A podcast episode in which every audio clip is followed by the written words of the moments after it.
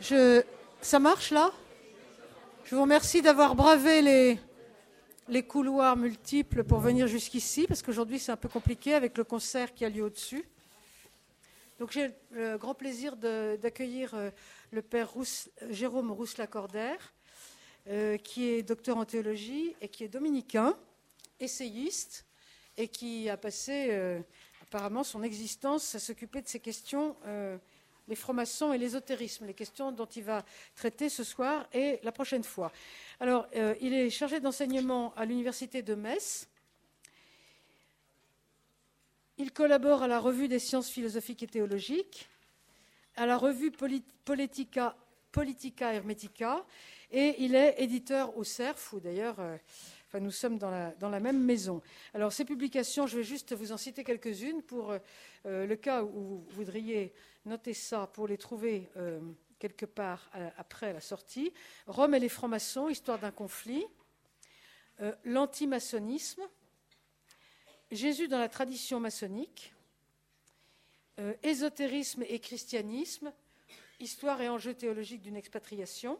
Et puis la magie et la cabale à la Renaissance chez Drose. Voilà, donc vous voyez, c'est tout à fait la personne qui connaît bien euh, ce dont il va nous entretenir ce soir et je le remercie vivement d'être parmi nous. Je vous laisse la parole. Eh bien, merci Madame de m'avoir invité. Merci à vous de vous être déplacé. Il fait pas chaud, il pleut, il est tard. Donc j'essaierai que ça soit pas trop décevant.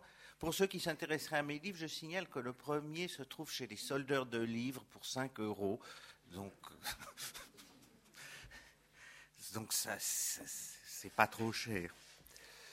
Donc on m'a demandé de vous parler de la franc-maçonnerie et de l'Église catholique, plus particulièrement même des rapports, ou plus, plus exactement de la manière dont l'Église catholique voit et a vu, je ferai une petite partie un peu plus historique aussi, la franc-maçonnerie.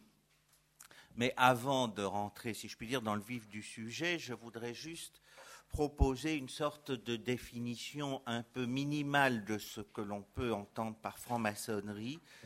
Je l'ai essayé, elle convient à peu près à tous les francs-maçons, même si certains y rajouteraient bien quelque chose qui irait plus avec leur courant ou leur tendance ou leur groupe.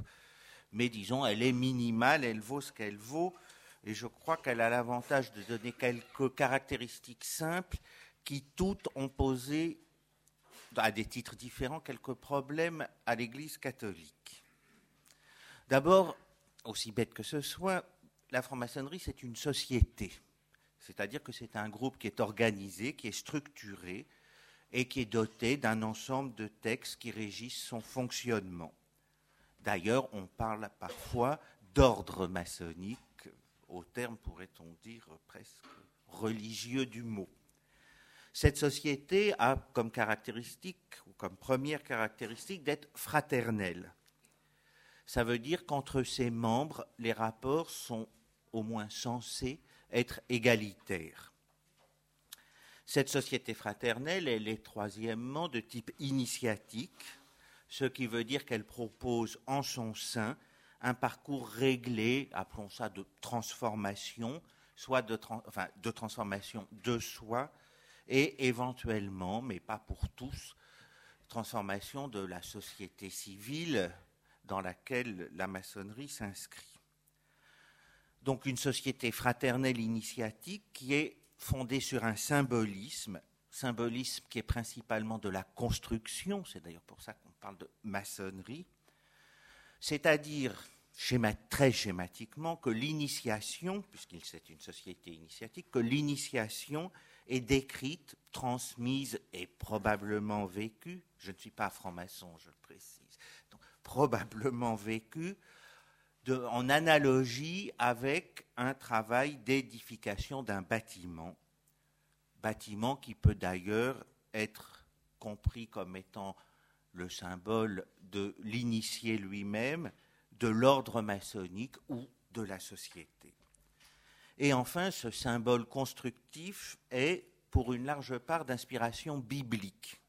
Le je dis bien d'inspiration, hein, je ne dis pas qu'il est 100% biblique, mais le bâtiment de référence, c'est le temple de Jérusalem, surtout le temple de Salomon, et une bonne part du légendaire maçonnique qui accompagne les rites maçonniques, une bonne part de ce légendaire trouve ses points d'ancrage dans des récits ou des personnages bibliques.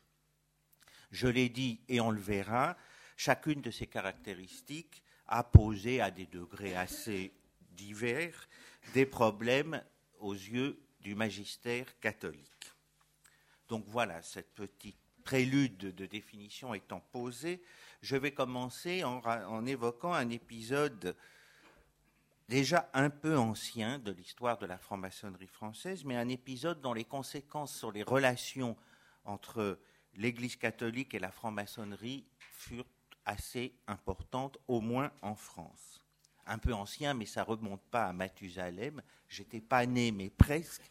Ça se passe le 18 mars 1961 à Laval, dans une loge du Grand Orient de France, la loge Volnay, qui décide et qui accueille un père jésuite, le père Riquet, dont vous avez sans doute entendu parler, Michel Riquet, qui est mort aujourd'hui, il est mort en 1993, et ils accueillent donc cet estimable jésuite pour une conférence sur l'athéisme. Alors aujourd'hui, c'est assez fréquent que les loges accueillent en leur sein, enfin en leur sein, accueillent des, comme conférenciers des ecclésiastiques. J'ai moi-même été plusieurs fois, donc ce n'est pas du tout extraordinaire. Donc ça peut sembler anodin cet épisode, sauf que les réactions qu'il a suscitées à l'époque de part et d'autre ont eu des conséquences assez certaines et ces réactions sont significatives. Parce que certains, aussi bien chez des catholiques que chez des francs-maçons, se sont félicités de ce rapprochement en disant enfin les deux institutions peuvent se parler et éventuellement même s'entendre.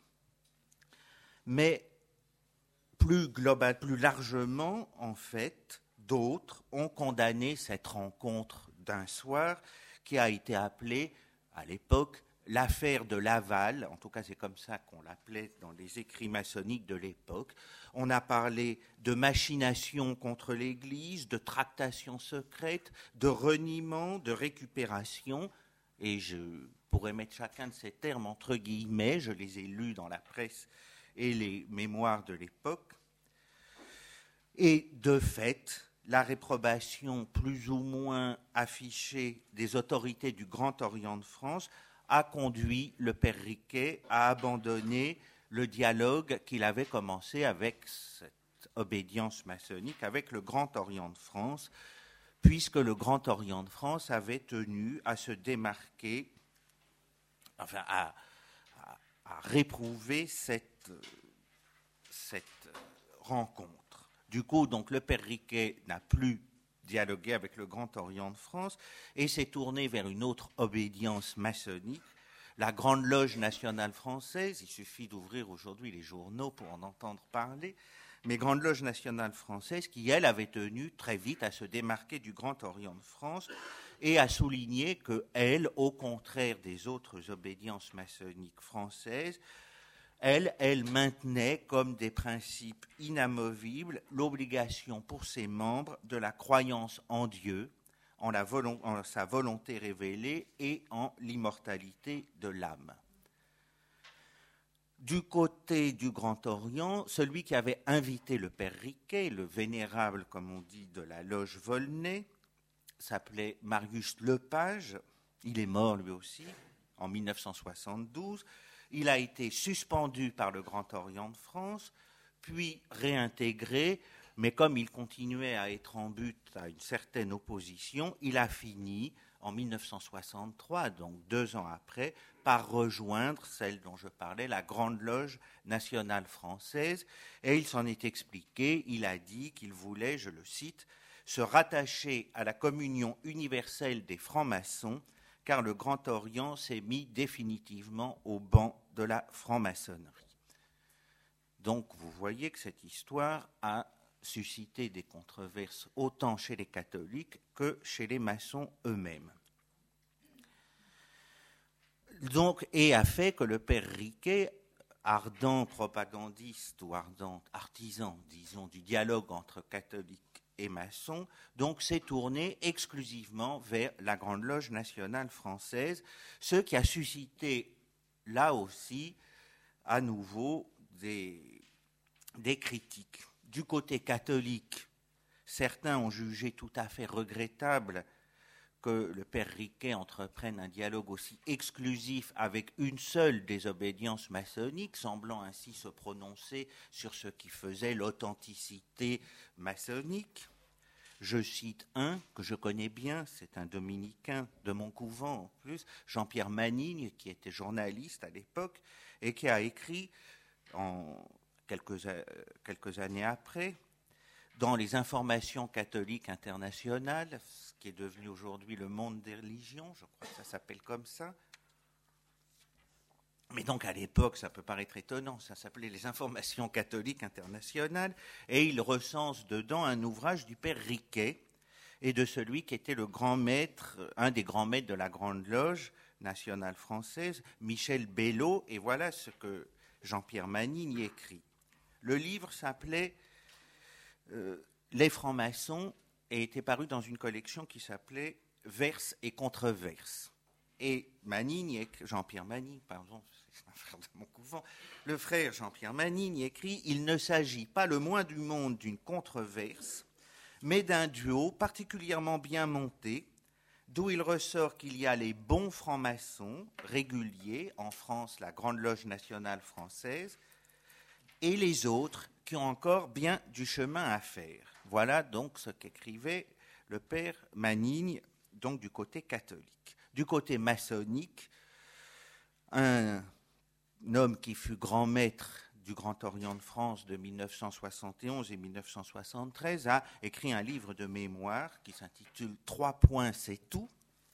C'est Fred Zeller, je ne sais pas si ce nom vous dit quelque chose, et lui, il évoque dans cet ouvrage, trois points c'est tout, je cite, l'offensive déclenchée par un petit clan d'ultramontains français animé par un religieux marginal, le révérend Père Riquet de la Compagnie de Jésus. On a le droit d'être anti-jésuite, on voit comment ça.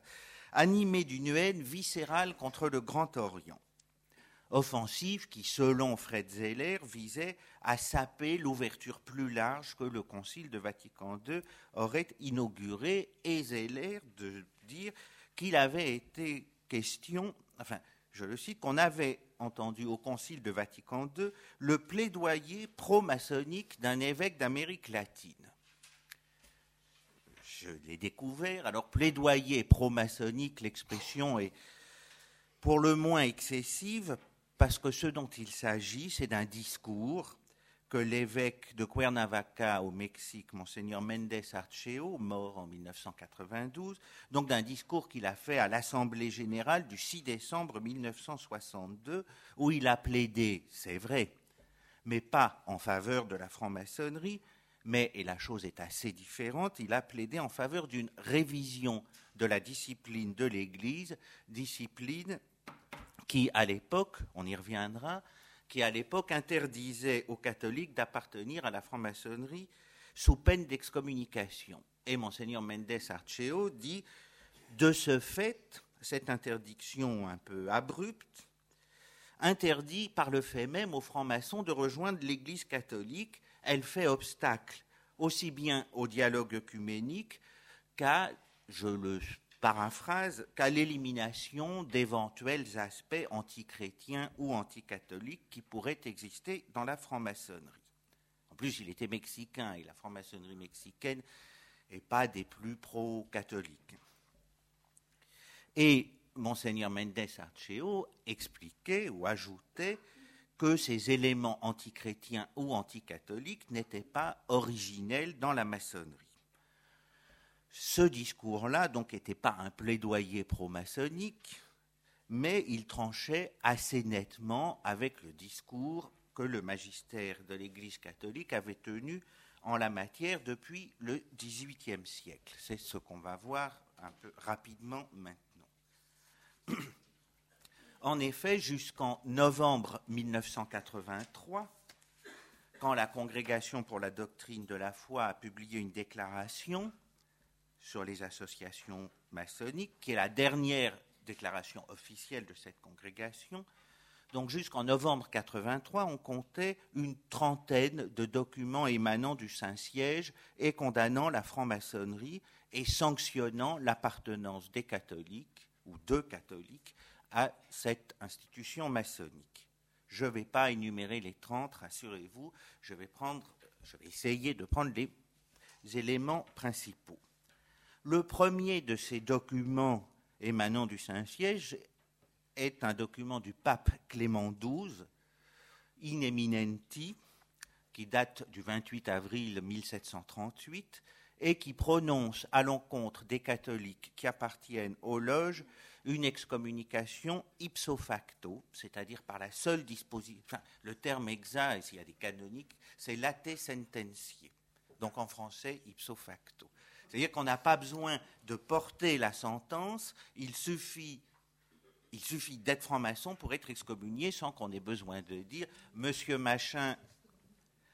Voilà, le fait qu'il soit maçon les excommunie de l'Église comme. Donc une excommunication ipso facto et dont la levée est réservée uniquement au Saint-Siège ou à ceux à qui le Saint-Siège le délèguerait. De fait, cette bulle de 1738 est restée à peu près sans effet, pour des raisons sur lesquelles je ne vais pas me répondre, à peu près sans effet, sinon à Rome, et encore pas tellement, un peu plus au Portugal et en Espagne. Comme elle est restée à peu près sans effet ailleurs, en France, en Autriche, le, le pape Benoît XIV, grand canoniste, l'a reprise et l'a développée en 1751. Et si vous mettez ces deux encycliques, ces deux textes côte à côte, vous pouvez y relever les raisons de cette condamnation, Benoît XIV étant un peu plus prolixe que son prédécesseur en la matière. Il y a, mais alors celles-ci ne sont pas mentionnées dans le texte, des raisons qui sont d'ordre, disons, politique et un peu conjoncturel, des conflits dynastiques, entre Hanovre et Stuart, etc., des luttes d'influence en Toscane, mais ça, ça n'est évidemment pas mentionné dans l'encyclique. Il y a donc des motifs qui, eux, sont mentionnés. Il y a des motifs d'ordre juridique, des motifs d'ordre moraux, sachant qu'il est difficile de distinguer les deux, surtout à l'époque, et des motifs, je ne suis pas content du terme, mais disons plus proprement religieux. Les motifs juridiques, c'est tout simplement que le droit, le droit romain, interdit, euh, interdit les sociétés secrètes parce que pour qu'une société puisse être constituée, elle doit être autorisée. Si elle est secrète, elle ne peut pas être autorisée. Si elle n'est pas autorisée, elle est interdite. Un motif juridique emprunté plus ou moins au droit romain. Un motif de type, je disais plutôt moral, c'est qu'il y a un secret dans la maçonnerie, un serment plus exactement, un serment du secret, serment qui imposerait un secret absolu sur tout ce qui se passe en loge et qui donc ferait échapper les loges et leurs activités au contrôle aussi bien civil, et le pape de rappeler que certains États ou certains gouvernements, pas spécialement catholiques, Genève par exemple, avait un temps interdit les réunions maçonniques, donc aussi bien aux, autorités civiles qu'aux autorités ecclésiastiques, d'autant plus qu'il était obligé, et il est toujours obligatoire, je crois, pour un catholique de se confesser au moins une fois l'an sans rien sceller, disait-on. Donc un motif d'ordre plutôt moral. Le pape disant même s'il ne faisait pas le mal, il ne chercherait pas à se cacher. Donc, puisqu'il se cache, c'est qu'il y a du mal moral. Et puis un autre motif, celui que j'ai appelé religieux, qui est tout simplement que, le pape explique que dans les loges, on trouve des gens de toute confession, de, toute religion, voire sans religion, et que donc cette interconfessionnalité des loges est dangereuse pour la pureté de la foi des catholiques qui, qui y appartiendraient. Pardon. Voilà donc les trois catégorie de motifs. Et parmi ces motifs, les premiers, au moins d'un point de vue quantitatif, les premiers sont ceux de l'immoralité du serment du secret et de l'illégalité des associations secrètes. Et je le disais, d'autant plus que Benoît XIV, excellent canoniste, renvoie au droit romain, et de manière assez amusante, si je puis dire, c'est qu'il dit, en des circonstances bien différentes, et il cite une lettre de Pline le Jeune contre les chrétiens. Mais donc, ce qui, montre que ça veut se situer sur un plan là purement juridique et qu'il renvoie, je le disais, aux diverses interdictions de la franc-maçonnerie, dont les premières ont été le fait d'États réformés. Je dis Genève en 1736, mais auparavant les Provinces-Unies en 1735. Donc quelques années, trois ou deux ans selon le cas, avant que Rome s'y mette.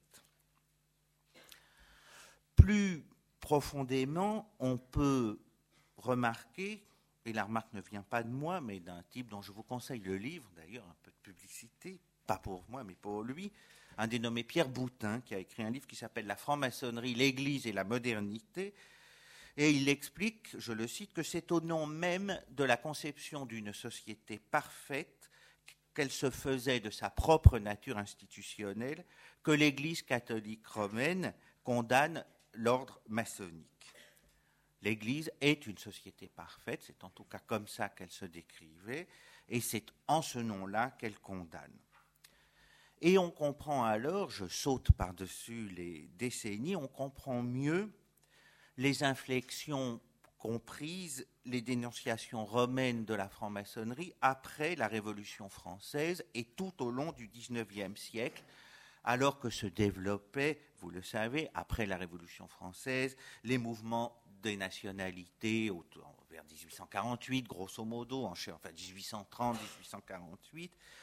Et l'un d'entre eux qui plaisait assez peu au pape, le Risorgimento, qui avait d'ailleurs à sa tête deux maçons notoires, Mazzini et Garibaldi, et qui a abouti à l'annexion de Rome au royaume d'Italie. Rome qui était censément appartenait au pape. Donc on comprend que ça lui soit resté un peu en travers de la gorge. Donc après la Révolution française, le Saint-Siège a vu dans la franc-maçonnerie l'un des acteurs prépondérants de la subversion en faveur de ce que Léon XIII a appelé une contre-société, ou une société contraire si on traduisait littéralement son expression. Par exemple, le premier à avoir parlé de la maçonnerie après la Révolution française, en fait, vous avez 1738, 1751, plus rien du tout, et on arrive en 1821 avec le pape Pie VII qui euh, publie une encyclique, enfin elle écrit et la promulgue, une encyclique qui s'en prend à ce que l'on appelait les Carbonari, pas tout à fait les charbonniers en France, Carbonari assez actif dans le mouvement des nationalités en Italie, et il assimile ces Carbonari, pas tout à fait à tort d'ailleurs, il les assimile aux francs-maçons, et il décrit la franc-maçonnerie comme une secte, il emploie le mot, à ne pas entendre comme on l'entend aujourd'hui, comme une secte dont le dessein est de renverser l'Église et une secte qui se caractériserait entre autres par son indifférentisme religieux, vous voyez revenir ce motif de l'interconfessionnalité, donc par son indifférentisme religieux,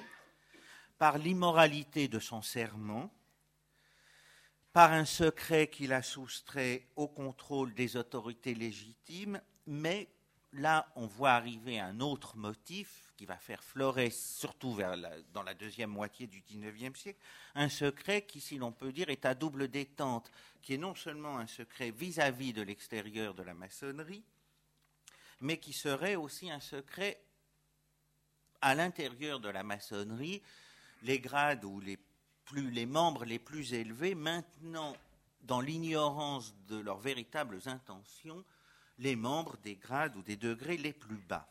On reverra réapparaître ce thème, euh, notamment avec euh, l'ineffable Léotaxile, les arrière-loges et des choses comme ça. Et en outre, et c'est à ma connaissance la seule fois qu'un pape soulève ce point, il relève que les Carbonari ont des pratiques qu'il juge blasphématoires. Je le cite, le pape alors j'ai traduit carbonari par charbonnier, passeuse des vins et charbon, donc. les charbonniers ou les carbonari profanent et souillent la passion de Jésus-Christ par quelques-uns par quelques-unes de leurs cérémonies impies, méprisent les sacrements de l'Église, auxquels ils paraissent par un immense crime en substituer quelques nouveaux qui leur sont propres, donc méprisent les sacrements de l'Église et même les mystères de la religion catholique. Alors on sait effectivement, en tout cas en France, que les charbonniers, les bons cousins charbonniers, comme ils s'appelaient, pratiquaient une initiation avec un caractère assez nettement, je ne dis pas chrétien, je ne me prononce pas là-dessus, mais christique, où le récipiendaire revivait de manière symbolique la passion du Christ. Donc il n'est pas absolument mal informé, Et le pape renvoie donc aux condamnations de la franc-maçonnerie par ses successeurs Clément XII et Benoît XIV, montrant bien qu'il assimile Carbonari et franc-maçon. Cette hostilité grandissante de l'Église catholique à la franc-maçonnerie a culminé sous Pie IX et sous Léon XIII et a trouvé sa forme la plus achevée, je crois, dans une encyclique assez connue, Humanum Genus, en 1884, encyclique qui postule qu'il existe une logique doctrinale de la franc-maçonnerie, une logique qui serait tout entière commandée par un naturalisme laïciste et libéral particulièrement délétère pour la société chrétienne, ce qui permet au même pape Léon XIII d'affirmer en décembre 1892, je le cite, que l'on se rappelle que christianisme et franc-maçonnerie sont essentiellement inconciliables, si bien que s'agréger à celle-ci, la franc-maçonnerie, c'est divorcer de celle-là, ou j'aurais dû dire de celui-là, le christianisme. Donc une constante dans la dénonciation et la condamnation de 1738 à Léon XIII et qui va se formaliser véritablement juridiquement en 1917 avec le Code de droit canonique qui va confirmer l'interdiction de la double appartenance catholique-maçonnique et qui va stipuler, je le cite, que ceux qui s'inscrivent dans une secte maçonnique ou dans toute autre ou dans toute autre association du même genre qui complote contre l'Église et les pouvoirs civils légitimes, donc tout cela sont, par le fait même, frappés d'une excommunication réservée simplement au Saint-Siège. C'est le canon 2335 du Code de droit canonique de 1917, qui va susciter quelques débats. Parce que nous sommes en 1917, je pense que tout le monde sait qu'il y avait une guerre à l'époque, et que, en France, en tout cas, les ecclésiastiques sont militaires. Et à la faveur de la fraternité des tranchées, ce sera l'expérience de Riquet pendant la guerre de 40, sauf que lui, ce sera plutôt les camps de prisonniers. Mais à la faveur de la fraternité des tranchées, ils s'aperçoivent que euh, leur camarade d'à côté peut être franc-maçon et n'a pourtant pas une grande queue rouge et des cornes sur la tête et se disent qu'il est peut-être possible d'engager un dialogue, sinon avec la franc-maçonnerie, mais du moins avec certains de ses membres. En France, c'est le cas, encore une fois, d'un jésuite, le père Berthelot, mort en 1955, et qui considérait qu'un rapprochement était possible entre la maçonnerie et l'Église catholique, mais que les bases de ce rapprochement, c'était ce qu'il jugeait être l'intuition fondatrice de la franc-maçonnerie anglo-saxonne, qui, elle, était tolérante, chrétienne et apolitique. Et il jugeait donc qu'on pouvait se rapprocher tout en maintenant le canon que je vous ai cité, le canon 2335, puisque celui-ci ne condamnerait disaient certains, que ceux qui appartiennent à la franc-maçonnerie ou à toute autre association du même genre qui complotent. Or, il dit ceux qui appartiennent à des courants comme la franc-maçonnerie anglaise qui défend le trône et l'autel, c'est encore le cas, paraît-il, euh, ceux-là ne devraient pas être excommuniés. Et au moins cela, on peut s'en rapprocher et essayer de leur parler D'ailleurs, le père Berthelot, plus que d'en s'en rapprocher, souhaitait que ces maçons se rapprochent de l'Église catholique.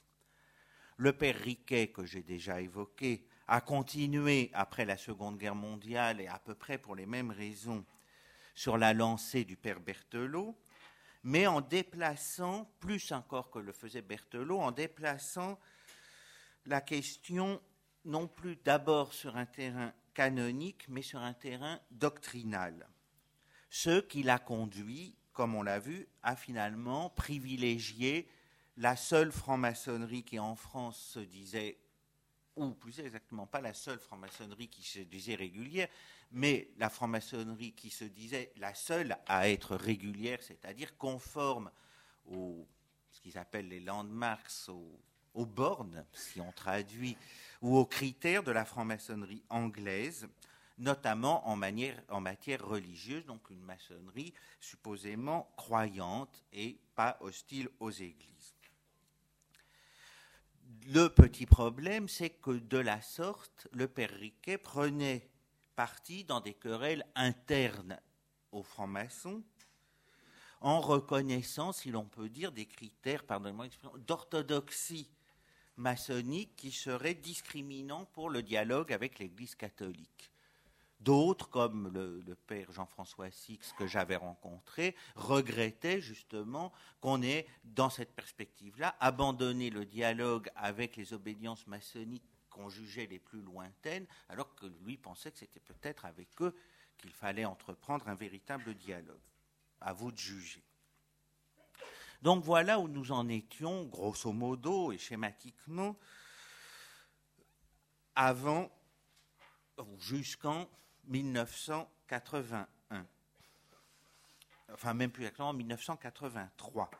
En 1983 paraît le nouveau code de droit canonique qui doit rentrer en vigueur au premier dimanche de l'Avent 1983.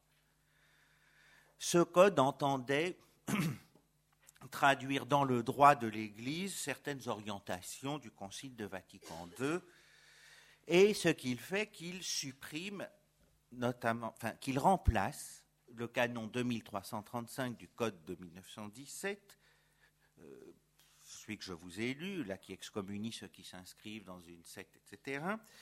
Il, euh, à la place de ce canon, on trouve un canon 1374 qui dit simplement ceci. Celui qui s'inscrit dans une association qui complote contre l'Église sera puni d'une juste peine. Celui qui promeut ou dirige une telle association sera puni d'interdit. Vous notez, il n'y a pas besoin d'être très intelligent, mais vous l'êtes certainement, euh, qu'il n'est plus fait mention expresse, en tout cas, de la franc-maçonnerie si vous allez regarder, et ils sont publiés, les débats de la commission pontificale pour la révision du Code de droit canonique, donc commission qui avait été nommée par le pape pour réviser le Code de droit canonique pour l'adapter aux orientations du Concile de Vatican II, vous verrez que ces débats ont été, pour ce canon-là, je ne suis pas tapé la lecture de tous les débats pour le Code, ont été assez difficiles le projet initial de, code ne comportait pas d'équivalent du canon de 1335 du code de 1917. C'est finalement le 7 mai 1977 que, pour être exact, la sous-commission du droit pénal a introduit ce que je vous ai lu et qui allait devenir donc le canon 1374 du nouveau code la rédaction, qui est restée la même, la rédaction a été contestée lors de la dernière assemblée plénière en octobre 1981. Certains membres de cette commission plénière demandant que l'on maintienne, ou plus exactement que l'on réintroduise, la formulation de l'ancien canon, enfin du canon de l'ancien code, en supprimant toutefois, et c'est d'ailleurs assez significatif, en supprimant toutefois la mention du complot contre les pouvoirs civils légitimes. C'est-à-dire que là, on commençait à séparer un peu plus le sabre et le goupillon. Mais sinon, maintenir l'excommunication, la te sententiae. Mais à cela, il fut répondu, et je vous lis le texte, les consulteurs pensent unanimement qu'en cette circonstance, le complot, on ne doit pas menacer d'une peine late sentenciée. En effet, l'incompatibilité avec la foi catholique ou bien tombe sous le grief d'hérésie, et alors elle est redevable d'un autre canon, je vous le passe, ou bien elle n'y tombe pas, et elle ne mérite pas la peine très sévère prévue par ce dernier canon. La peine que prévoyait ce dernier canon, c'était l'excommunication late sententiae simplicite reservata. Donc l'excommunication ipso facto réservée simplement au Saint-Siège. Et il continuait, en ce qui concerne cette activité, complot, on doit noter que la maçonnerie n'est pas la même dans tous les pays. Il vaudrait mieux que des lois particulières apportent une législation pénale accommodée au cas particulier. C'est-à-dire que, schématiquement, que les autorités locales, disons les évêques, jugent au cas par cas chez eux de ce qu'il fallait faire. Et en disant cela, la commission pontificale pour la révision du Code, la Commission entérinait un mouvement qui s'était déjà amorcé dès 1966, quand la conférence épiscopale des pays scandinaves avait décidé que chaque évêque pouvait, dans son diocèse, autoriser les francs-maçons qui se convertiraient au catholicisme à demeurer maçons. Ensuite, il y a eu le Pays de Galles et d'autres conférences épiscopales qui avaient décidé ça. En 1974, le préfet de la Congrégation pour la doctrine de la foi, qui était alors le cardinal Sepper, a semblé confirmer ce mouvement dans une lettre qu'il a adressée au président de la conférence épiscopale des États-Unis. Dans cette lettre, le cardinal Sepper maintenait l'interdiction faite aux clercs, aux religieux et aux membres des instituts séculiers d'appartenir à la franc-maçonnerie, et il expliquait que le canon 2335 du Code de 1917, puisque nous toujours avant 1983, devait être interprété, disait-il, comme toute disposition pénale au sens strict. Et quand on dit au sens strict en droit pénal, ça ne veut pas dire qu'on doit être particulièrement strict, ça veut dire qu'on doit interpréter ad minima le texte. On ne, c'est-à-dire, ça voulait dire qu'on ne pouvait pas présumer que la maçonnerie complotait, et que dès lors, le canon ne concernait que les catholiques qui faisaient partie d'associations qui agissaient contre l'Église. Donc il fallait bien comprendre que n'étaient condamnés que ceux qui appartenaient à des, associations qui complotaient contre l'Église. La même année, en 1974 toujours, l'Assemblée plénière des évêques du Pays de Galles et d'Angleterre a invité les catholiques francs-maçons à entrer en contact avec leurs évêques respectifs, je cite, pour discuter des implications de cette appartenance. Donc, vous voyez, un mouvement qui tendait à ce que la situation se clarifie. Je l'ai dit, certaines conférences épiscopales ont autorisé donc les évêques demandait que les évêques puissent, enfin non, pas demandait, décidait que chaque évêque pouvait dans son diocèse autoriser ceux qui se convertiraient, les maçons qui se convertiraient au catholicisme à demeurer maçons. Mais la doctrine, la doctrine, la congrégation pour la doctrine de la foi a rappelé le 17 février 1981 que les dispositions du canon de 1335 du Code de droit canonique de 1917, que ces dispositions, l'excommunication, n'étaient pas aucunement abrogées et qu'il n'appartenait pas, je cite, aux conférences épiscopales de prononcer publiquement un jugement de caractère général sur la nature des associations maçonniques dès lors que ce jugement dérogerait aux normes romaines. Demeurait donc possible des jugements particuliers au cas par cas. Et nous sommes en 1980, nous sautons allègrement deux années et nous arrivons le 26 novembre 1983, à quelques jours de l'entrée en vigueur du nouveau code de droit canonique. Et la Congrégation pour la doctrine de la foi répond à ce que l'on appelle un dubium, c'est-à-dire vous vous posez une question de tout ordre, vous pouvez écrire un Rome à telle ou telle congrégation pour dire ben, je ne comprends pas ou je ne sais pas ce que je dois faire dans quel cas. Donc elle entendait, dit-elle, répondre à un dubium, un doute, une question qui portait précisément sur le canon 1374 que je vous relis. Celui qui s'inscrit dans une association qui complote contre l'Église sera puni d'une juste peine, etc. La question, la voici. Il est demandé si le jugement de l'Église sur les associations maçonniques est changé, étant donné que le nouveau code de droit canonique, au contraire de l'ancien, ne fait pas mention expresse de ces associations. La congrégation répond.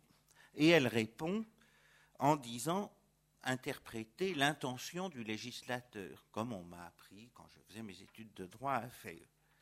Et elle répond ce qu'on peut résumer en cinq points. D'abord, elle explique que le silence du nouveau code sur les associations maçonniques tient au fait que ces dernières, je cite, sont évidemment incluses dans des catégories plus larges, mais elle ne précise pas lesquelles. Donc on n'en parle pas parce qu'en fait, elles sont supposées, enfin, elles sont incluses, comprises dans des catégories plus larges, ce qui fait qu'il n'est pas besoin de les mentionner, mais on ne sait pas quelles sont ces catégories. Deuxième point, elle explique que, je cite, le jugement négatif de l'Église sur les associations maçonniques demeure inchangé, car leurs principes ont toujours été considérés inconciliables avec la doctrine de l'Église. Et donc, troisième point, que par conséquent, l'inscription d'un catholique dans ces associations demeure toujours interdite à ces catholiques.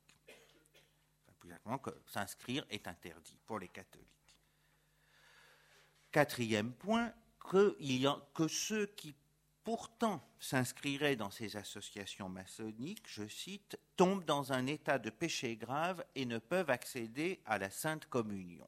Donc ils ne sont pas excommuniés, mais comme ils sont en état de péché grave, ils ne doivent pas, ils doivent décider de ne pas communier puisqu'ils sont en état de péché. Et cinquième point, qu'il, je cite, il n'est pas dans les facultés des autorités ecclésiastiques locales de prononcer un jugement sur la nature des associations maçonniques jugement qui impliquerait une dérogation au jugement susdit, l'interdiction d'appartenance, dans la ligne de la déclaration de cette sacrée congrégation, comme ça, de cette sacrée congrégation du 17 février 1981, ce que je vous ai dit tout à l'heure, c'est-à-dire que les conférences épiscopales ne devaient pas se prononcer de manière publique, de manière contraire sur cette question-là à l'opinion ou au jugement romain. Donc, voilà où nous en étions en, le 26 novembre 1983, et un tout petit peu plus d'un an plus tard, en février 1985, paraît en première page de l'Osservatore Romano un texte anonyme signé de trois petites étoiles, ça fait rire beaucoup de gens, mais plus ils sont anonymes, plus ils ont d'autorité. Non, mais c'est vrai. Enfin, je veux dire, voilà, on va vous expliquer. Donc, un texte anonyme qui donne un commentaire tout à fait autorisé de la déclaration de 1983 qui, je l'ai dit, laissait quelques points dans l'ombre. Quelles étaient ces catégories plus larges Quels étaient les principes de la maçonnerie qui étaient jugés inconciliables avec la doctrine de l'Église, etc. Ce, cet article, ce texte, renvoie surtout à deux textes de Léon XIII, Humanum Genus que j'ai cité, puis un autre, peu importe lequel, et il entend donc pallier le caractère pour le moins allusif de la déclaration de 1983 et répondre aussi, dit-il, à quelques, quelques objections qui avaient été émises sur ce point, notamment par des catholiques. Donc on y apprend que en novembre 83, c'était peut-être pas assez explicite et qu'en plus certains ont objecté. Et il explique donc ce texte de l'Osservatore Romano que la congrégation pour la doctrine de la foi d'abord avait entendu faire abstraction de l'histoire pour le moins conflictuelle des rapports entre l'Église catholique et la franc-maçonnerie. Qu'elle avait donc entendu se placer uniquement sur un terrain doctrinal, c'est-à-dire, je cite, au plan de la foi et de, ses, exigences morales. Donc on dit, on sait qu'il y a eu des problèmes, tout le monde le sait d'ailleurs, mais euh, faisons-en abstraction, on va se placer au plan de la foi et de ses exigences morales. Et donc, se situant tout à fait dans la droite ligne de Léon XIII, et reprenant, mais implicitement, sans le mentionner, une déclaration du 12 mai 1980 de la conférence épiscopale allemande, déclaration qui est à la source à la fois des critiques qu'avait reçues la nouvelle formulation proposée pour le Code de droit canonique et à la source, semble-t-il, de la déclaration de novembre 1983. Donc, l'Observatore Romano donne son avis sur la question en, enfin, un avis qu'on peut présenter en quatre Il considère d'abord que ce qui caractérise fondamentalement la franc-maçonnerie, sur un plan doctrinal, c'est le relativisme. Et que ce relativisme de la franc-maçonnerie, relativisme doctrinal, toute chose est dans tout, tout vaut tout, euh, etc., ce relativisme serait renforcé par la pratique symbolique et rituelle de la franc-maçonnerie qui le ferait passer d'une simple doctrine à quelque chose de vécu. C'est le premier point. Le deuxième point, c'est que ce relativisme aurait pour conséquence d'entraîner le catholique franc-maçon, je cite, à vivre sa relation à Dieu d'une façon double, c'est-à-dire en la partageant en deux modalités, une humanitaire qui serait supraconfessionnelle et une personnelle et intérieure qui serait chrétienne. On reviendra sur ce point.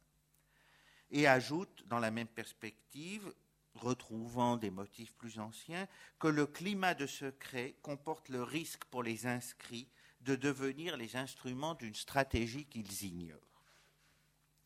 Troisième point, ils ajoutent, et ça me semble d'assez bon sens, que la distinction entre initié et profane n'est pas tenable au sein de la communion chrétienne, qu'il n'y a pas des chrétiens qui peuvent qualifier d'autres de profanes. Et dernier point, que puisqu'ils ajoutent enfin que ces principes sont communs à l'ensemble de la franc-maçonnerie et qu'il n'y a donc pas lieu de distinguer entre les obédiences malgré, précisaient les évêques allemands, malgré la diversité qui peut subsister, en particulier dans leur attitude déclarée envers l'Église. Donc une maçonnerie qui serait doctrinalement, si l'on peut dire, doctrinalement unie par son relativisme, même quand elle se dit chrétienne.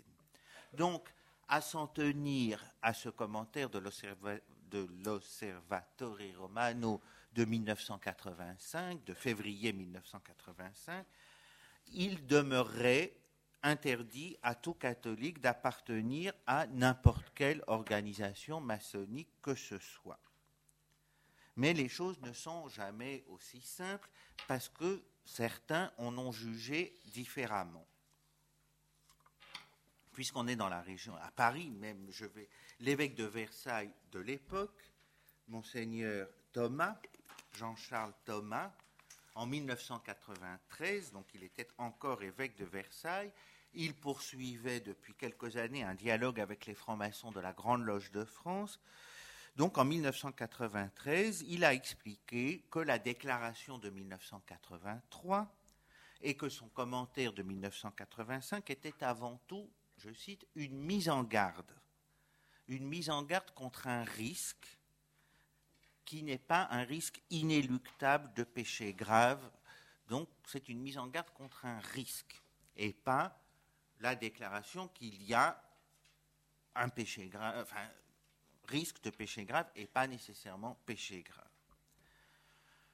Ça lui a valu quelques mises en garde. En 1997, un célèbre, enfin célèbre, un célèbre canoniste, ou un canoniste célèbre chez les canonistes américains, Ronnie Jenkins, qui était du diocèse d'Austin. Il est aujourd'hui, je précise, secrétaire général de la Conférence des évêques des États-Unis. Mais donc, euh, le père Jenkins publie dans une revue qui doit faire vos délices pour vous endormir, The Jurist, une étude assez minutieuse qu'il consacrait au statut canonique des francs-maçons catholiques.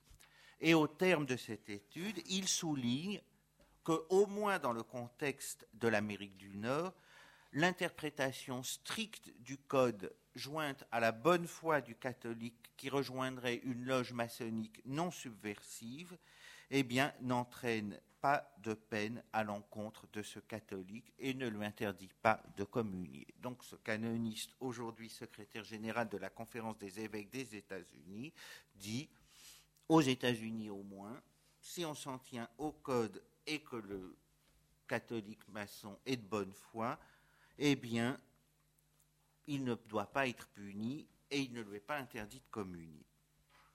Autre exemple un peu plus récent qui a fait quelques bruits parce que c'était en France, un prêtre est mort. Ce sont des choses qui arrivent assez fréquemment.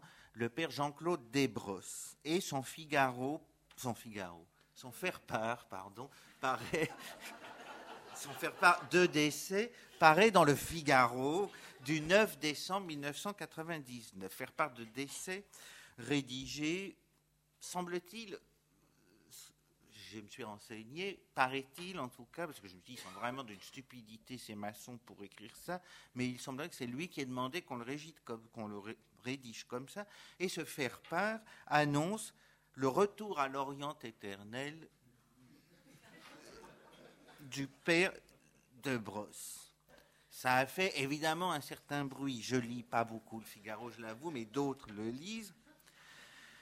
Et du coup, on a appris qu'en 1980, l'évêque du père de Brosse, monseigneur Le Bourgeois, après avoir pris conseil auprès du père Riquet, avait autorisé l'abbé de Brosse à entrer dans la Grande Loge nationale française au motif que dans cette obédience, je cite, se retrouvent de nombreux chrétiens, parce que, ajoute-t-il, on ne peut pas être membre de n'importe quelle loge. Je n'aurais jamais autorisé dit-il, un prêtre à devenir membre du Grand Orient de France ou d'une autre loge plus ou moins athée. C'est dans la croix du 13 décembre 1999. Mais monseigneur le bourgeois n'était plus évêque d'Autun à cette époque, euh, à cette époque, c'est-à-dire en 1999, et son successeur, monseigneur Segui, a été interrogé. On lui a demandé, ça c'est dans le Figaro du 18-19 décembre, j'ai jamais tendu les journaux de ma vie, on lui a demandé ce qu'il pensait de la décision de monseigneur Le Bourgeois, son prédécesseur, et il a exprimé son désaccord, je le cite, conformément à l'enseignement constant et actuel de l'Église catholique. Plus récemment, pour rester dans les évêques français, celui de Fréjus-Toulon, monseigneur Ray, a pris position en décembre 2004, il accorde un entretien à une revue, La Nef, un entretien où l'on comprend assez vite où il va en venir, puisque cet, entretien a pour titre On ne peut être catholique et franc-maçon. Et il y affirme l'incompatibilité de la double appartenance catholique et maçonnique. En août 2007, il reprend cet entretien, j'ai vérifié ligne à ligne, il reprend cet entretien en l'étoffant un peu dans un ouvrage qui, lui, a un titre sous forme de question. Peut-on être chrétien et franc-maçon? L'article s'appelait On ne peut être chrétien et franc-maçon. Là, c'est Peut-on être chrétien et franc-maçon?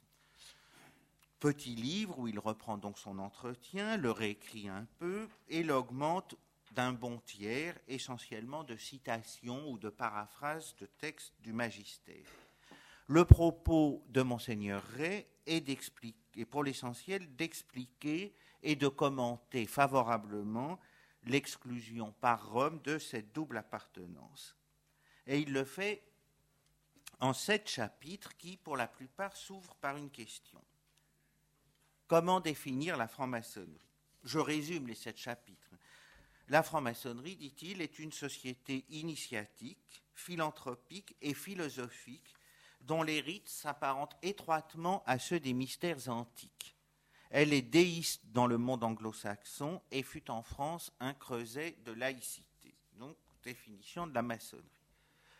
Deuxième question, deuxième chapitre. Quelle est la position de l'Église catholique?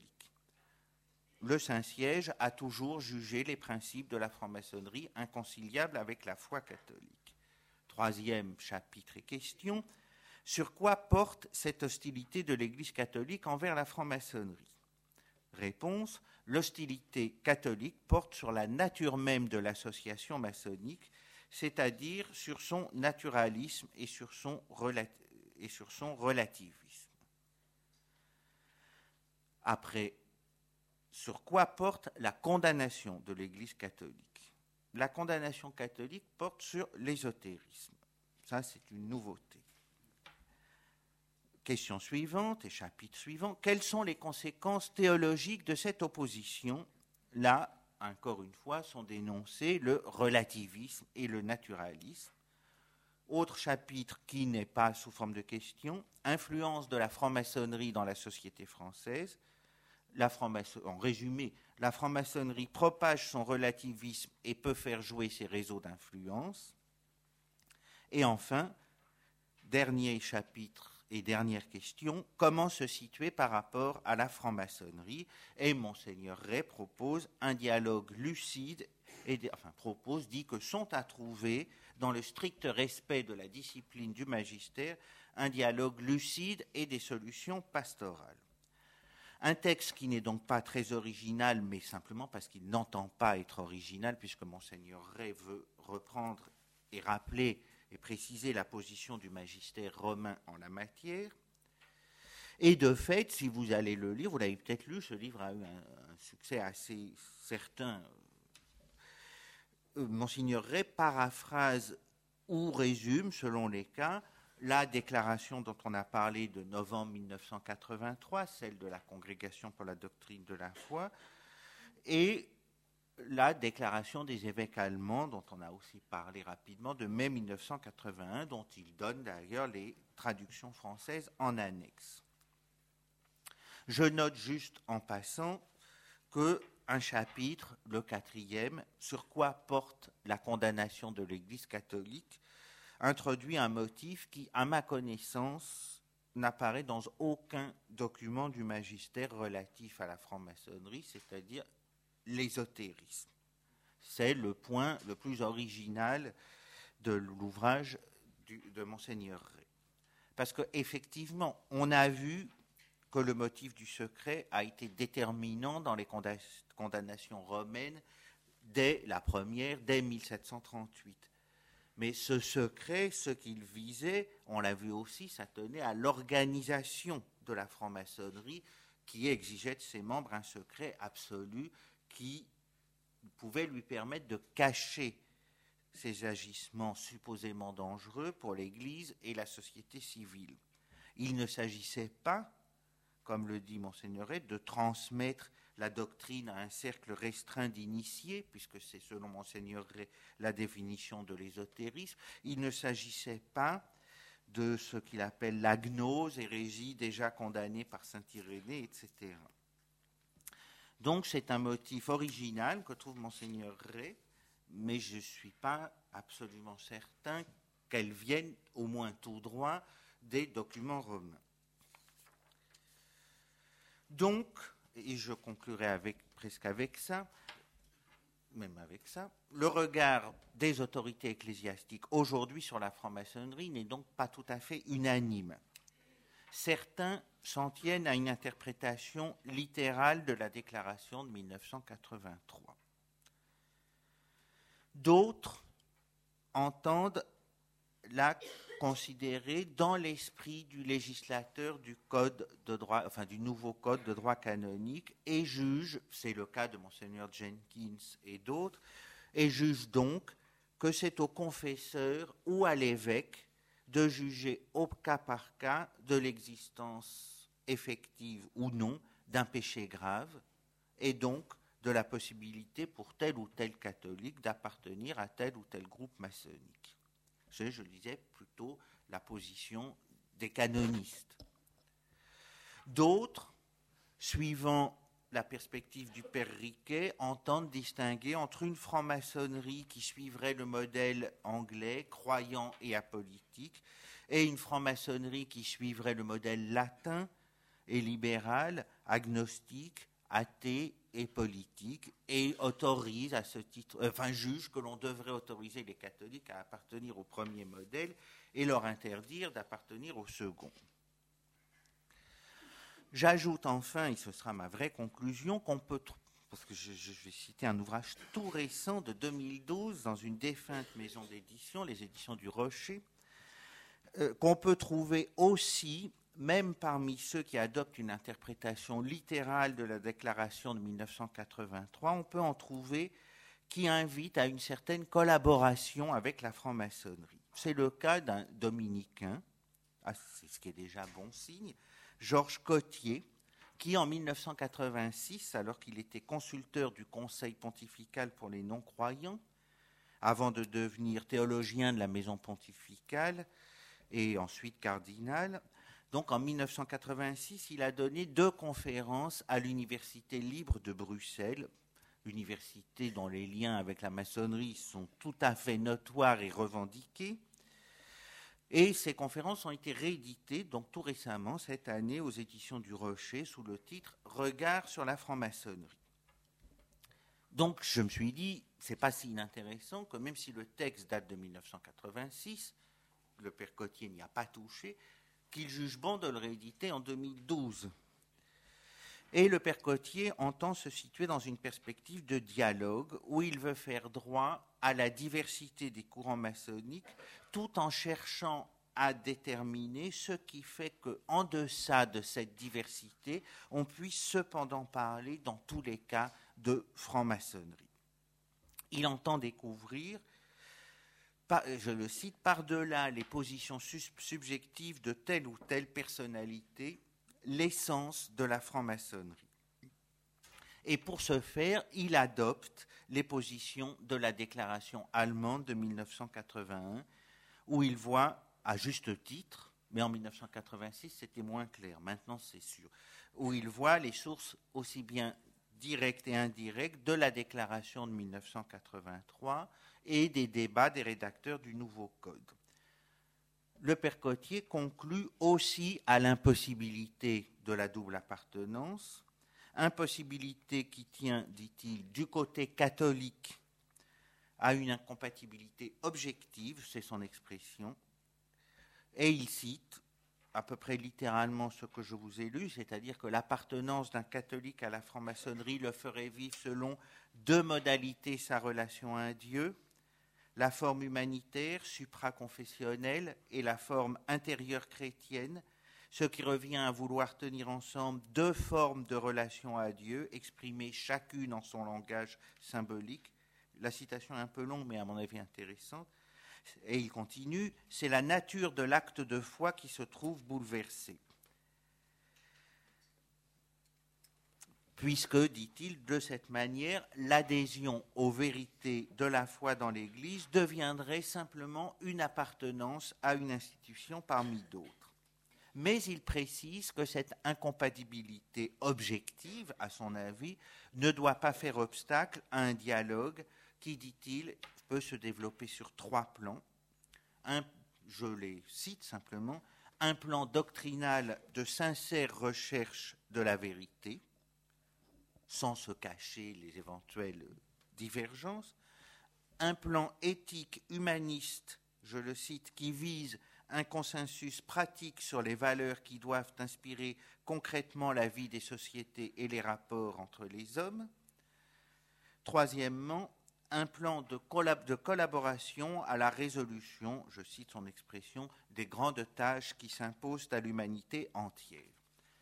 Et c'est dans cette perspective que justement, juste l'année d'avant, en novembre 1985, le Conseil permanent de l'épiscopat français a signé avec, c'est comme ça qu'elle s'appelle, des organisations et associations humanitaires, un appel à la fraternité. parmi ces organisations humanitaires, vous pouvez trouver ça dans la documentation catholique, hein, j'ai les références, il y avait le droit humain, qui est donc une obédience mixte, la Grande Loge de France, la Grande Loge traditionnelle et symbolique, le Grand Orient de France et la Grande Loge féminine de France. Donc un appel commun à la fraternité, entendant, la formule est devenue un peu allusive, entendant dénoncer certaines manifestations d'intolérance dans la société française. C'était en 1985. Donc on voit, et là, rassurez-vous, c'est ma vraie conclusion, parce que j'ai déjà trois minutes de retard, que ce qui est essentiellement en jeu dans ces débats, c'est ce que la déclaration allemande de 1980, de 1980 pardon, appelait l'essence objective de la franc-maçonnerie. Si on y regarde d'un peu près ou d'un peu loin, l'ensemble des griefs qui ont été avancés à l'encontre de la franc-maçonnerie pointent au bout du compte dans la direction, me semble-t-il, d'une concurrence entre deux institutions qui partagent un certain patrimoine symbolique et rituel commun, c'est ce que j'ai dit en commençant, et que la question qui se pose ici, c'est finalement de savoir, mais je n'y répondrai pas, je ne suis pas sûr d'avoir la réponse, c'est de savoir si l'initiation maçonnique est en concurrence avec l'initiation chrétienne, ou si elle peut, certains l'ont défendu, si l'initiation maçonnique pourrait concourir à la fructification de la grâce reçue dans les sacrements, et savoir aussi s'il est possible aux maçons chrétiens ou catholiques de reconduire sa symbolique et sa ritualité maçonnique à leur dimension chrétienne et éventuellement évangélique. Deux questions sur lesquelles je vous laisse méditer. Merci.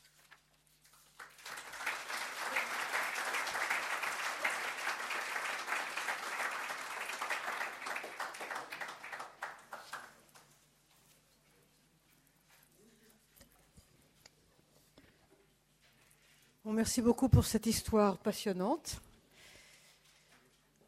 Nous allons. Euh, je pense qu'il doit y avoir pas mal de questions. Monsieur, allez-y, le premier. Eh bien, monsieur, votre, votre conclusion est très encourageante, à mon avis. Euh, je peux dire qu'il est tout à fait possible à des catholiques, et j'en connais, d'être francs-maçons, ils n'ont aucun problème. Ah. Attendez, laissez parler, laissez parler. Allez-y, monsieur. Parlez près du micro, s'il vous plaît. Il, est donc tout à fait. Non, on ne vous entend pas là. parlez près du micro. Il est tout à fait possible, et j'en connais, à des catholiques d'être francs-maçons, y compris au Grand Orient de France. Euh, je crois quand même. Alors, je, je, pense profondément que, moi, en tant que franc-maçon, qu'effectivement, il y a un fort enracinement dans la culture chrétienne de la même si certains francs-maçons anticléricaux disent le refuser, mais c'est parce qu'ils ne le comprennent pas tout à fait. Simplement, quand vous, parlez d'initiation maçonnique par rapport à l'initiation chrétienne, quoi qu'encore, je ne sais pas trop ce que veut dire l'initiation chrétienne, euh, moi je fais une différence, effectivement. Euh, la pratique du rituel en maçonnerie n'a pas de rapport, à mon sens, avec la célébration de ce que peut être effectivement le rituel eucharistique. il faut, pas. Mais par contre, il y a, des. Rapprochements possibles qui euh, méritent euh, effectivement une analyse et effectivement dépassionné. Et vous voyez pourquoi il doit être dépassionné par rapport au contexte. Je ne sais rien. En fait, je ne réponds pas vraiment, mais ma conclusion, j'aurais dû le dire pour être honnête, je l'ai emprunté à un article d'un ecclésiastique dont je crois qu'il s'appelait Martin Cooper, je, crois qu'il était de, l'est de la France, article qui était paru dans une revue de la Grande Loge nationale, de la Grande Loge de France, et qui était précisément un article de discussion d'ailleurs plutôt théologique sur la déclaration de 1983 et l'article de l'Observatoire de 1985, et j'avais trouvé qu'effectivement, euh, il y avait des points à discuter sur un plan aussi théologique. Quant à ce qu'on appelle l'initiation chrétienne, c'est les trois sacrements dits de l'initiation, baptême, confirmation et Eucharistie. Qui veut parler? On a entendu une grosse rumeur tout à l'heure, mais il n'y avait pas de question derrière la rumeur.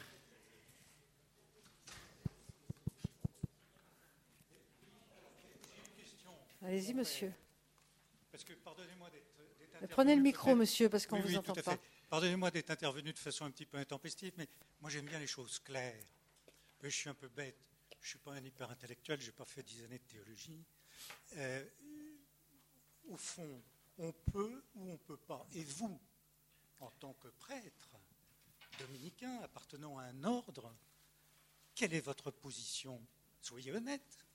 Alors, je vais être honnête. Ma position est à peu près celle de l'actuel secrétaire de la conférence épiscopale des États-Unis.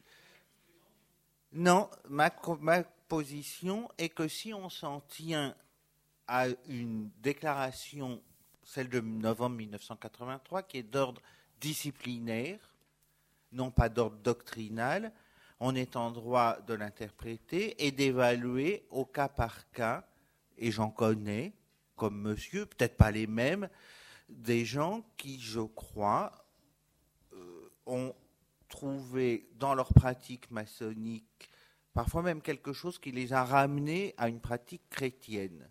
Et quand je dis chrétienne, je la dis aussi bien sous la pratique liturgique que sous la pratique, appelons-la évangélique ou morale. Alors je ne sonde pas les cœurs et les reins, ce sont peut-être des hypocrites complets. Mais c'est pour ça que je ne sais pas dire tout est dans tout. C'est dire que justement, soyons précis quant au texte et cherchons, quand un texte ne donne pas ses motifs, lesquels ils peuvent être. Et j'avoue que je pense ne pas être le seul dans ce cas-là, et même certains extrêmement réticents en la matière ont pu, je pense à l'un, mais je ne vais pas donner son nom, hein, de mes confrères ecclésiastiques, mais il n'est pas dominicain, il est d'un autre ordre mendiant. Mais euh, qui est très, très, très, euh, pour parler très schématiquement, et c'est des termes que j'aime pas, très conservateur et très méfiant vis-à-vis de ces choses-là, mais qui, dans un cas particulier, m'a dit oui, là, euh, je suis devant quelqu'un qui mène une, authentique vie chrétienne et sa vie maçonnique l'aide à le faire. Je pense que c'est rare et que c'est de plus en plus rare qui plus est.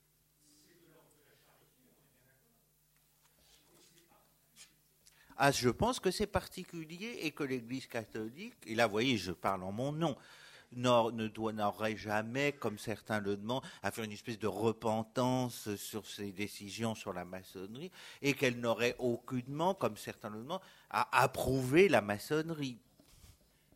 C'est pas pas du même ordre. qu'un évêque ou un confesseur puisse juger au cas par cas, et comme je dis, j'en connais, que telle ou telle personne, voire tel ou tel groupe, je ne dis pas telle ou telle obédience, bien loin de là, tel ou tel petit groupe présente des garanties suffisantes pour qu'on n'interdise pas un catholique d'y parvenir, ça ne me semble pas une mauvaise chose. Merci. Monsieur?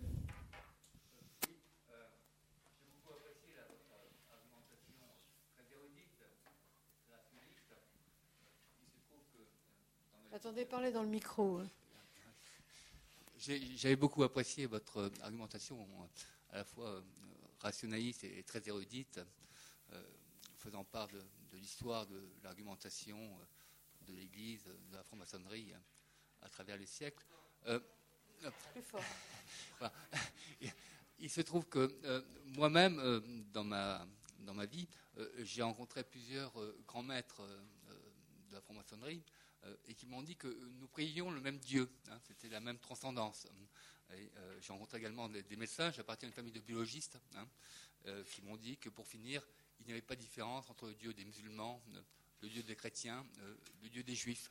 Et je n'ai pas entendu le mot transcendance dans votre intervention. Hein, et je me demande si nous ne sommes pas, malheureusement, conduits par les mêmes aspirations, que nous soyons francs-maçons, musulmans, juifs ou chrétiens. Euh, c'est ce que m'ont dit les, grands maîtres de la franc-maçonnerie.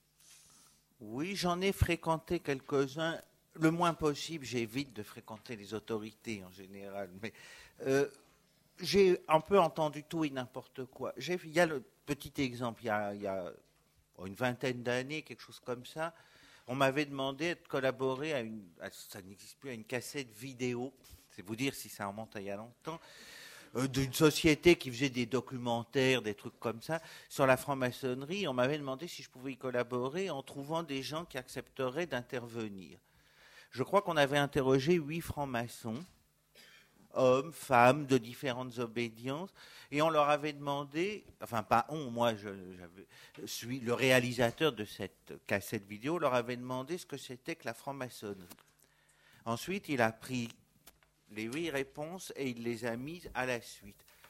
Eh bien, aucune n'était semblable à l'autre et certaines étaient parfaitement contradictoires les unes avec les autres. Et je pense qu'il y a des maçons, pour lesquels même le mot transcendance leur ferait dresser les cheveux sur la tête. D'autres qui, au contraire, parleraient même directement de Dieu. Donc c'est pour ça, c'est pour ça que j'ai pris aussi une définition, comme je l'ai dit au début, minimale, où certains maçons me diraient sans doute ah non, il faut rajouter ci ou ça.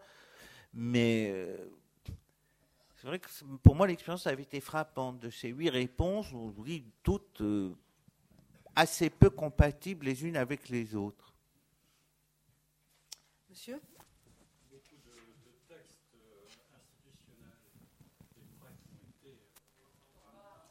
Attendez, d'avoir un micro, s'il vous plaît. Beaucoup de, textes euh, qui ont structuré la maçonnerie ont vu euh, l'implication de, religieux de manière générale, que c'était mmh. des, protestants, euh, etc. ce qui paraît intéressant dans votre exposé, que vous avez axé sur la, dimension historique, c'est de voir comment l'Église, finalement, puisque la position de l'Église démarre à partir de 1738, donc comme vous l'avez expliqué, euh, comment l'Église, en définitive, a traité la situation de ses prêtres, évêques, etc., et qui, dans des cieux extrêmement différents, euh, participaient activement euh, à la ville et loge, avec tout ce que ça implique par rapport aux situations et aux différents environnements dans lesquels elles travaillaient. Oui, c'est vrai. Moi, je m'en suis tenu, disons, aux positions du magistère. Mais j'ai dit tout à l'heure, je crois, qu'effectivement, les deux premiers les deux premières encycliques n'avaient quasiment pas été reçues dans les pays européens au XVIIIe siècle, notamment en France parce qu'il fallait qu'elles soient approuvées par le Parlement et que le roi a fait savoir au pape, euh, via son nom, je crois, qu'il trouvait que les papes condamnaient un peu beaucoup et comme on était encore en pleine crise janséniste, les excommunications, ça suffisait. Mais euh, un, éminent jésuite, à croire que je fréquente tout le temps ces gens-là, le père José Antonio Ferrer Benimeli, qui a fait sa thèse sur les.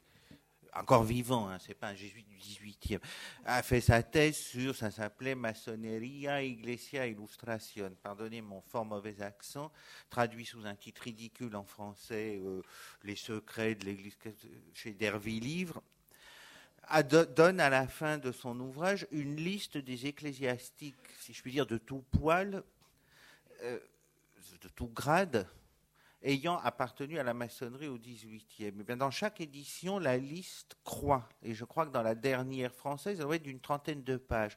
Qui plus est, il y a eu le travail d'un historien, euh, Pierre Chevalier, me semble-t-il, sur une loge maçonnique qui était dans une abbaye cistercienne croix cistercienne et qui a fermé à la Révolution française quand on a fermé le monastère, parce que la loge maçonnique, le vénérable c'était l'abbé et une partie des moines étaient les, les, frères de la loge. Donc effectivement, il y a eu au moins au XVIIIe, jusqu'à la Révolution française, une période de relativement bonne. D'abord, c'était à la mode d'être maçon. On portait une épée comme un aristocrate, même si on n'était qu'un bourgeois, même pas Robin. C'était, très chic. Et qu'effectivement, la Révolution française, pour différentes raisons, a posé le problème et que le mouvement, les mouvements, disons, autour de l'échec de, la révolution de 48 en a posé un autre, et qu'on a vu un durcissement des, deux côtés et une séparation de plus en plus forte. deux questions voilà, c'est ici. Euh, d'abord, savoir, est-ce que, euh, juste avant son élection euh, sur le trône de Pierre, Joseph Ratzinger avait dénoncé la dictature du relativisme. Est-ce qu'à votre sens, il pensait à la franc-maçonnerie? Et sinon, plus généralement, depuis qu'il a été élu pape, est-ce que c'est partie prenante, enfin, est-ce que ça fait partie de sa réflexion ou est-ce que c'est un angle mort de sa réflexion? Et puis deuxième question, euh, est-ce que vous pouvez développer la contradiction entre une forme humanitaire euh, supraconfessionnelle de la foi et une forme intérieure chrétienne Ce que je ne comprends pas très bien. À mon sens, tout chrétien euh, peut être amené à côtoyer des juifs, des musulmans, avoir une activité humanitaire ou charitable, et puis avoir une vie intérieure d'autre part. Donc, est-ce que vous pouvez développer Alors, quant au premier point, j'avoue que je ne sais pas. Euh, le premier point étant de savoir si quand Benoît XVI n'était encore que le cardinal Ratzinger, préfet de la congrégation de la doctrine de la foi, je ne sais pas parce que je vais vous faire une confidence faite devant là-dessus, vous aurez le droit de la répéter. j'ai, il y a quelques années, quand je travaillais là-dessus, un jour j'ai vu arriver dans mon couvent un prêtre très chic, en soutane et autres, qui, préparait, qui avait préparé un, doctorat de droit canonique à Rome, et puis finalement il avait arrêté à Rome pour venir à Paris, et on me l'a présenté parce qu'on lui avait donné comme sujet de droit canonique euh, cette question de, du enfin de, de, la condamnation de la maçonnerie et de ses rapports, enfin, et de son influence juridique. Et il m'a dit que son directeur de thèse de l'époque avait fait partie d'une commission de quelques canonistes, notamment choisis par Jean-Paul II, qui trouvaient, auquel euh, restait en travers de la gorge la modification du code de, du code de droit canonique et qui trouvaient qu'on aurait dû lui mentionner la maçonnerie. Et que c'est donc le pape Jean-Paul II qui aurait demandé au cardinal Ratzinger de publier cette déclaration. Ça n'est qu'un bruit et ça ne vaut que ce que ça vaut, c'est-à-dire je, n'ai rien qui le prouve. Mais si c'était vrai, ça prouve, enfin ça prouverait, ça prouverait rien, mais ça indiquerait que le cardinal Ratzinger n'était pas très préoccupé par la maçonnerie. À l'inverse, quand même, euh, il connaissait parfaitement bien la déclaration des évêques allemands de mai 1980, qui, elle, euh, affirmait l'incompatibilité de l'appartenance à l'Église catholique et à quelque forme de maçonnerie que ce soit serait-elle chrétienne, dit le texte. Donc euh, voilà. Quant au deuxième point, c'est l'argument grosso modo des évêques allemands, justement, qui disent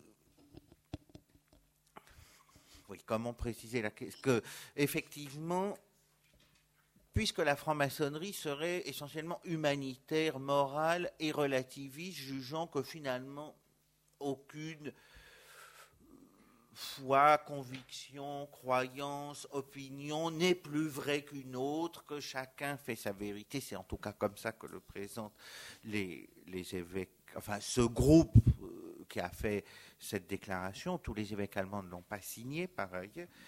Donc puisqu'il y aurait ce relativisme fondamental, un catholique en loge serait en quelque sorte obligé de mettre sa foi sous le boisseau pour adhérer à ce relativisme ou au mieux à une sorte d'humanitarisme. Alors que hors de la loge, et particulièrement dans son église, il pourrait l'affirmer beaucoup plus publiquement. Donc une sorte de, de, de modèle de vie de foi à deux vitesses. Oui. Duplicité obligatoire. Oui, enfin, duplicité peut-être trop morale comme mot. Enfin, j'ose à peine me prononcer face à une éminence. Mais oui, on peut, c'est quelque chose à deux vitesses. C'est le point qui est relevé par les évêques allemands et c'est le point que reprend monseigneur Cotier euh, quasiment mot à mot dans ses, enfin, dans ses conférences faites à l'Université libre de Bruxelles qu'il réédite aujourd'hui. Je crois qu'on va. Euh, il y a encore deux questions. Voilà, monsieur, vous avez demandé une deuxième fois la parole, et puis monsieur. Oui, vous avez quasiment introduit ma, question en parlant d'une loge dans des couvents, mais il y en a eu plusieurs.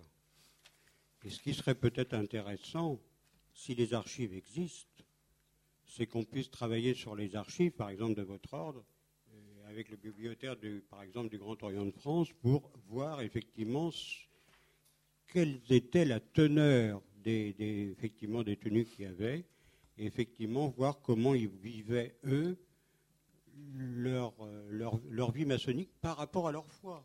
Et ça, à mon avis, ça, ce serait très intéressant. Alors, je ne sais pas s'il y en a eu dans mon ordre, En plus, le bibliothécaire du Grand Orient de France est un de mes amis euh, intimes. Donc je vais lui interdire de travailler sur ce genre de questions. Et chrétien en plus. Monsieur. Oui. Euh, je, voudrais revenir sur ce que, vous avez dit euh, à propos de l'Osservatore Romano en 1985, il me semble, sur ces points sur les fondements doctrinaux de la franc-maçonnerie. Et vous avez dit que le relativisme de la franc-maçonnerie entraînait chez le catholique franc-maçon à vivre sa relation à Dieu de façon mmh. double. Mais je veux dire, à partir de ce moment, comment comment l'Église pourrait cautionner euh, bah, une double appartenance, puisque le cœur double, c'est. Euh, enfin, comment exprimer? Euh, Enfin, je vais dire quelque chose de très bête, mais c'est mal. Enfin, je veux dire, comment l'Église peut accepter que, des brebis aient un, cœur double face à Dieu, alors qu'on on doit se présenter devant lui pur et finalement, comment on peut cautionner ce danger d'avoir un cœur double face à Dieu? Non, mais c'est ce que disait Madame Delsol à propos de la duplicité obligatoire. Effectivement, c'est un peu comme ça que l'interprètent les évêques allemands. Le problème, mais ça, ça nous aurait amené un peu loin, enfin un peu loin, un peu long surtout, c'est que quand on va regarder les sources de cette déclaration allemande, qui mentionne notamment, je connais fort mal l'allemand, donc j'ai dû me faire aider par un, un dictionnaire de la franc-maçonnerie, ils ont une utilisation des sources un peu particulière et qu'il n'est pas du tout certain que tel ou tel catholique. Je, vais prendre un cas. J'ai un, ami, quelqu'un qui est devenu un ami, qui est un catholique ultra pratiquant, machin, qui est venu me voir pour me. non, mais, enfin, j'ai vraiment ultra, euh, très, euh, même assez admirable de ce point de vue-là. Qui est maçon et qui est venu me voir en me disant ben voilà, euh, j'ai lu vos livres, je me pose des questions, euh, on en a parlé, et puis ensuite ça nous regarde. Mais ce qu'il me disait, il me disait mais dans ma loge, ils savent, il en est même le vénérable aujourd'hui, ils savent tous que je suis catholique. Je m'en cache absolument pas. Et quand il y a un sujet à travailler sur tel ou tel point euh, biblique, ce qui fait que je suis parfois auteur même de certains bouts de planches maçonniques sur des questions techniques de la Il me dit, mais euh, lui, et, vraiment, c'est un homme, euh, d'une, je crois, d'une grande honnêteté morale et intellectuelle et qui sait poser la question, qui continue d'ailleurs à se la poser, et c'est bien. Mais en tout cas, il n'a pas l'impression de vivre sa foi à double régime. Et il m'a dit, si j'avais cette impression-là, j'aurais quitté depuis longtemps, quitté la maçonnerie, il s'entend. si je peux abuser de votre patience, j'ai peut-être une deuxième question. Oui, c'est euh, dans, le, dans le même rapport de l'Osservatore Romano, euh, vous avez dit que la relation entre initiés profanes euh, n'était pas viable avec la foi. est-ce que ça, est-ce que ça empêche le franc-maçon euh, d'avoir une charité euh, complète, je veux dire dans, son amour à l'autre Est-ce que euh, c'est un regard un peu condescendant entre le profane alors que lui il est initié Il faudrait le demander à des francs-maçons. J'avoue que pour en avoir connu quand même pas mal, parce qu'il fallait quand même que je m'informe, on ne peut pas toujours exclure un certain sentiment de supériorité de l'initié qui sait bien, allez, moi qui suis 33e, couvert de cordons de la tête aux pieds. Il y a un formidable dessin, peut-être qu'on pourra conclure avec ça, dans cette revue, dans cette revue que je recommande à tout le monde, sauf qu'elle est quasiment introuvable aujourd'hui, L'assiette au beurre, qui avait consacré un très beau volume dans les années 1910-1915, je ne sais plus la date exacte, sur la franc-maçonnerie qui s'appelait Les Fils de la Veuve. Et on voit, j'ai rien contre les patrons de bistrot, j'aime s'il y en avait euh, un gros patron de bistrot à tabler, à, couder à son zinc, le nez tout rouge, avec une grosse bouteille de Pernod devant lui, et la légende, c'est et dire que stade profane ne sait pas que je suis chevalier Kadosh.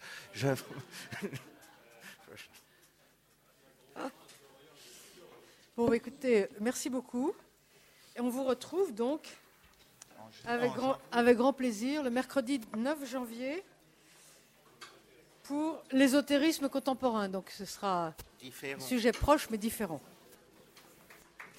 Bon, bon Noël à tout le monde.